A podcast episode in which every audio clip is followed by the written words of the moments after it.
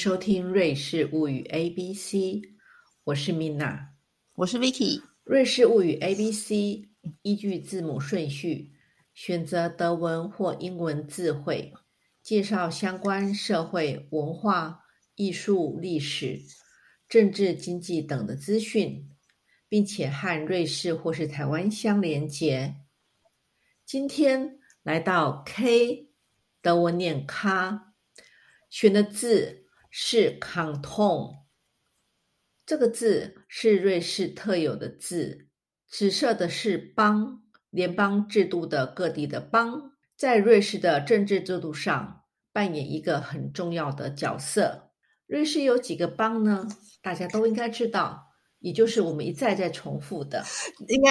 所有的瑞士人都知道的二十六个啦，就是像哎，其实邦州我们之前大家有兴趣的话，可以回去听我们 B 那一集，有给大家介绍瑞士的这个政治制度。所以邦州就是像我们理解的省啦，或者像美国那种州啊，就是一个区域的行政单位。每个邦本身的独立自主性很强，他们具有行政权。立法权、司法权，基本上等于是各邦独立自主，在自由意愿之下才加入联邦体制。二十六个邦里有六个是半邦，这些六个半邦原都各自由一个全邦独立出来，分别是 Ob Niederwarden、Baselland、Baselstadt。Appenzell Ausserrhoden 和 Innenrhoden，在瑞士国会联邦院，一个邦有两个邦代表席次，半邦的话则只有一个席次。至于国民院，则依照人口数分配席次，人数多的邦就会有比较多的代表，大约四万人会有一席。但是联邦宪法保障每邦最少会有一个席次，就算邦的人数不到四万人。目前有六个邦在国民院的席席次只有一位。现在一一介绍各邦加入瑞士联邦的顺序。最先开始的是哪三个邦呢？也就是 Vicky 每次一直在谈的那三个邦。老三州，老三州，就是大家可以把这个联邦想成是呃加盟的感觉，就是一定有创始店、旗舰店，然后后来呢，大家旁边有一些那个呃，就是想要搭上这班车的人就来来加盟，对，所以创始店的就是那老三州，就是 s c h w i t z 然后那个乌里跟呃 Winterbotten 对不对？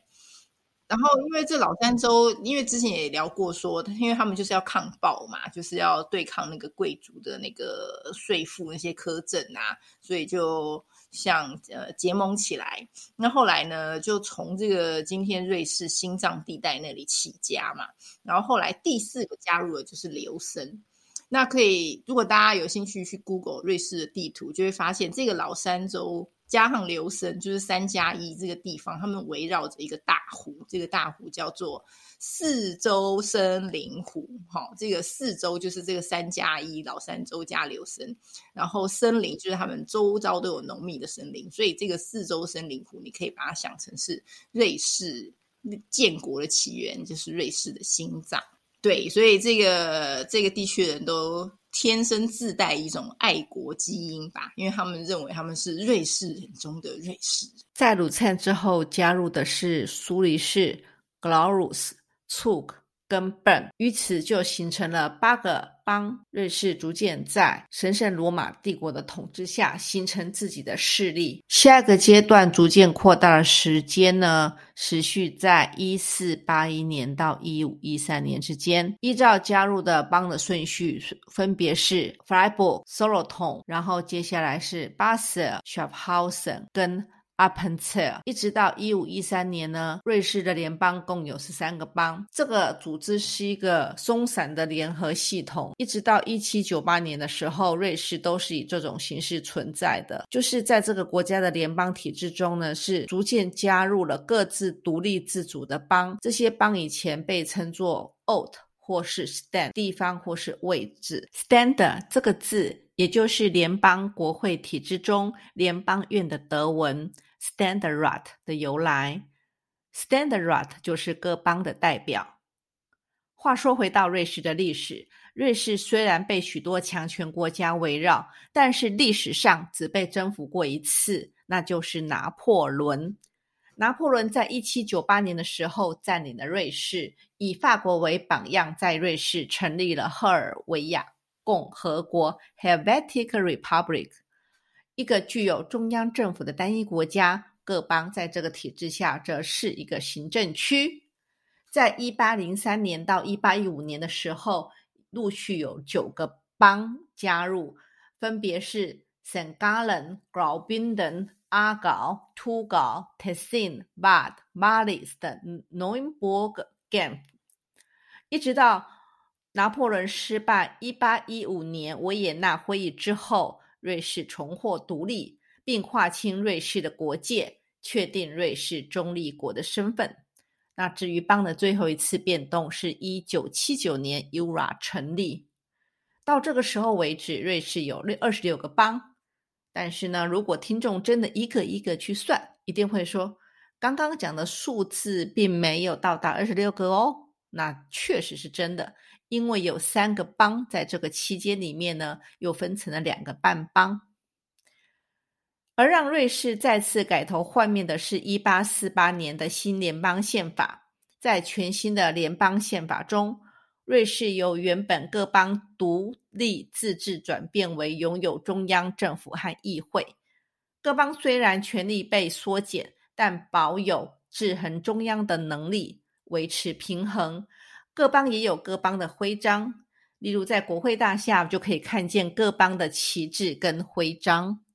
对，因为像上上一集我们谈那个 J 就是 Youngfrau 嘛，我们有稍微提到说，为什么在少女峰会看到熊的旗子处处飞扬，就是因为它标示，它提醒你说啊，你现在是在伯恩州的范围，也就是说，伯恩这个邦州它的标志就是一一只大熊。那如果大家呃，去到那个联邦大厦，就是瑞士这个联邦政府的所在地，那你就会发现说，它门口会有挂很多旗子，就是标志它二十六个邦州。还有，你如果穿过它那个回廊，走到它的后门，后门的那个建筑上也有一个，就是那种建筑装饰的饰带，上面有二十六个不同的图案。那个就可以理解成，比如说我们今天用今天的话来理解，就是 logo。然后或者是英文的话，它叫做 Code of Arm，就是徽章象征。那德文应该是 Wappen 这样。所以每一个州有每一个州的标志，然后它挂起来非常好看。然后像伯恩就是雄旗，那如果像巴塞尔，就是我们之前有第第一集我们聊到巴塞尔是那个美术馆之都嘛。巴塞尔的旗子非常简约，非常有型。哎，我觉得我第一次来看到它就是白底，然后黑色的一个图案，然后那个黑色图案非常有现代感。但事实上呢，其实它是主教，你知道那种大主教都会拿那个权杖啊，穿那个法袍，然后他的那个标志就是主教的权杖的那个头，就是他那个权杖的那个装饰的那个头。就是因为巴塞尔以前曾经有一段时间是主教在这边统治过，所以呢，还有这个历史渊源。那像其他我有印象的，就是刘森啊，刘森的旗子不是一个形形状或者是一个动物，它就是两个颜色的组合，就是蓝色跟白色。然后它的寓意就是说。白色呢，是因为刘森有那个皮拉图斯山嘛，然后它中它积雪的时候，你就有看到雪山，雪山的白色。然后因为它旁边有刘森湖嘛，湖水常都是蓝色，所以他就选了这个蓝色。可是这个蓝白的配色也出现在，比如说楚格，也出现在苏黎世。那我就不知道为什么其他的邦州也选了类似的配色，但是他们的那个组成的那个图形都都稍有不同，这样子。对啊，那个你讲到这个蓝色跟白色，我其实我我我记忆象最真的其实其实是苏黎世，因为每次去那边就是这样的颜色在搭配蓝白的，对对。然后像那个呃，刚刚有提到一个邦州格拉胡斯，格拉胡斯的是一个是一个圣人，就是一个圣徒叫 Friedling，他好像就是当地一个很有名的，就是有流传一些圣徒的传圣人的传说，就选了一个 Friedling。对啊，其实都可能各有各的故事，跟各个邦州他们本地流传的故事或历史意义有关。那那个呢，有个我们瑞士的呃十字旗呀。跟那个 Swiss，对对对对对，看起来好像哦。对，那个 Swiss 是老三州之一，然后你听它那个 Swiss 这个音，其实跟后来演变成德文 Schweiz 瑞士的有一种那个，你觉得它可能是同音源，就是演变而来的。然后它的那个邦州的图腾就是一个红底，然后呢有一个小的十字。那你再想想看，瑞士的国旗。也是这样，对不对？所以呢，就是徐伟慈他作为一个老三州，他有一个那个领领领航的地位。然后他最早最早关于这个十字的起源有很多不同的传说啦。那最早有人说是因为他们常要打上战场的时候，士兵手背上呢要标志做一个标志，以便辨明你你自己。跟敌军，因为那个时候的那个军打打打仗的形态，并不是有那么多经费，大家都可以穿制服的，常常都是那个 就是一言不合大打出手。农民有没有穿上那个随意的服装？所以是没有军服这件事情的哦。所以在大家都穿各自的服装的情况下，你要怎么样辨识你跟敌人，区分敌跟我就很重要。所以瑞士这方就决定在手背上。就是随便绑了一个十字，就是用布，然后绑了一个十字的形态，就没想到后来就成了我们今天的瑞士国旗。哎，你的意思是说绑了一个东西就是十字，然后就是有用这个来辨明你是瑞士？可是你怎么知道那时候叫做瑞士？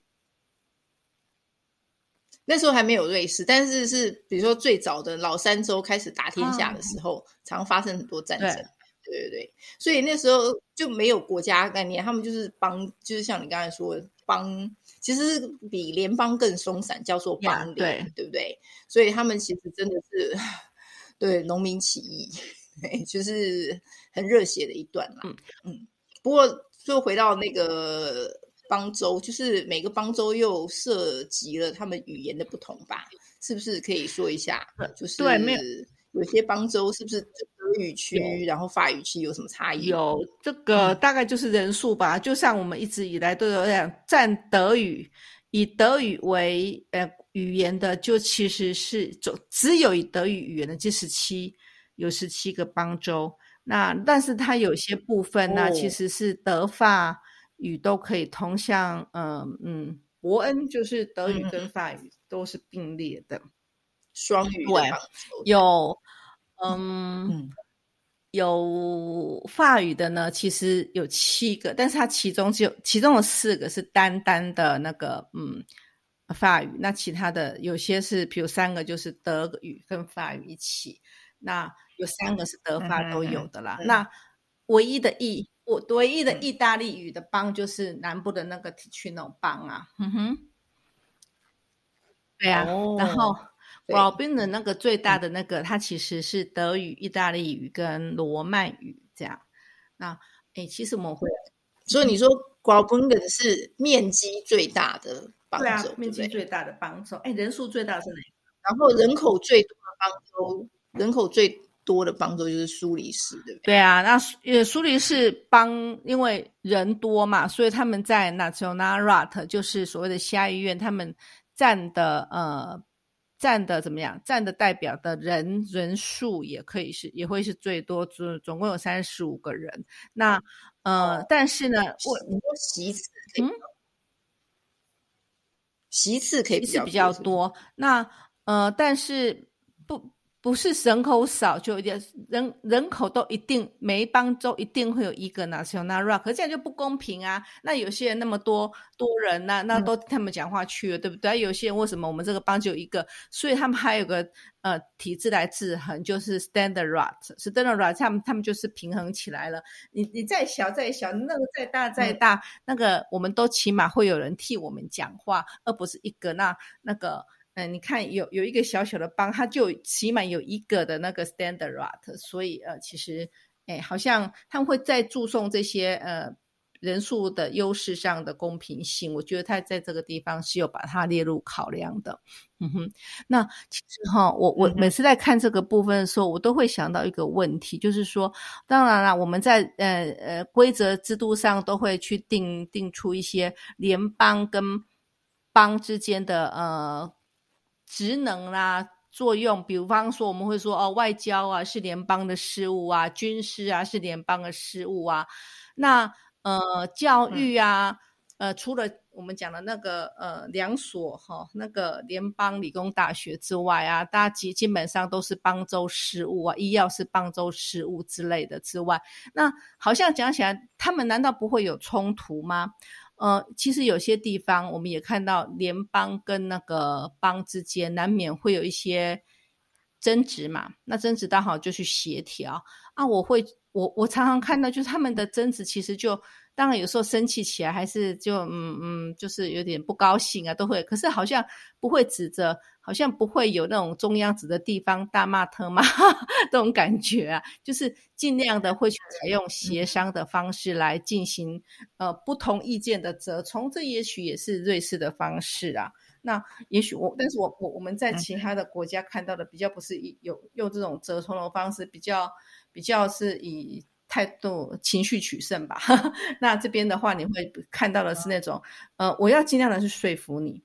嗯，就算我跟你意见不同，比如说，但是我不是以一个以上临下的态度，好像你得听我的怎么样？我是中央，你是地方，你就不听我？没有，没有，没有这回事。因为呢，我们当初是基于我自愿加入你而变成一个联邦的，并不是你我就永远就可以就可以不用，应该也是可以脱离吧？要不然为什么有些有些那个有些地方都可以脱离其他的，变成一个邦州？其实最近也有在议题在想说。呃，到底这个二十六邦州这个体制是不是还可以适用？那呃，是不是有些地方要把它联合在一起？不过这种邦州体制的讨论其实知识体大啦。那我们也都知道，每个邦他们这边的自主体系其实很大。你换一个邦州，很多制度都有点不一样啊。比方说，连教育体制啊，伯恩邦跟苏黎世邦那个就不一样了。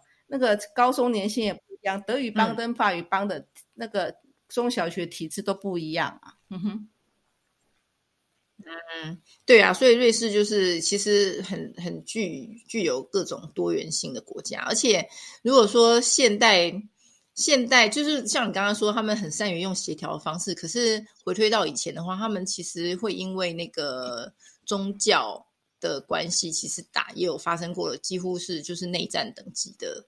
各种纷争也是有啊，比如说当时那个宗教革命的时候，真的是在瑞士境内掀起的，真的是翻天覆地的巨变嘛。那有些有些邦州就是选择留在天主教阵营，有些就是投向新教阵营。然后那个时候真的是水火不容啊。像嗯，我我我们之前也有讨论过，说有些邦州很强的邦州，比如说伯恩那个伯恩曾经非曾经是整个瑞士最大的州。因为他在以前有曾经占有，就拿破仑来之前，他曾经占有呃阿搞跟那个那个 Volt，所以他真的是真的是势力最强这样。然后后来他投向了新教，而且规定呢，就是你只要想要住在伯恩，你就不能信天主教，你就必须把你驱逐出境这样子。所以曾经有那么一段时间是瑞士境内充满了各种纷争的。不过好像走过来之后才知道，冲突好像也不是呃斗争啊、打仗啊，不是解决问题的方法。走过这些才会发现一个，我们要想一个比较和平可以解决问题的方式吧。我是这样理解的。那希望我们也许都是看看别人，想想自己啊，都想想能够用一个比较不要死伤那么多的方式来解决问题啊。对啊，以前一和一言不合就。打架，现在一言不合就投票啊！大家来讲的好，对呀，每年都对呀，何必 不断的投票？反正协商啊，或让让时间解决问题呀，何必一定要来一个死伤的这些事情呢？每次想想看，就可以想想别人，看看自己啊。那我们今天节目也就差不多到这里的。抗痛永远是一个很很有趣的议题，因为它牵涉到其实语言呐、宗教啊，呃，还有其实还有什么东西啊，背景因素啊、地理环境啊，对不对？那呃呃，职权的分配啊，呃，欢迎还有税呀，税也是一个非常。没错，没错，那个有有一个最近蛮一直很新奇的帮很有钱呐，就是因为他们超低税，很多人跑去那边住啊，处个呢？对，那嗯。楚格，对对对，楚格就是那个很多名车会出现的地方，因为那里有很多超级富豪。那我们今天的节目就到这边啦。如果你们有什么更有趣的事情呢，麻烦你们留言给我们，也许可以当我们的特别来宾啦。好，那就先这样子喽。好，拜拜。好的，谢谢，拜拜。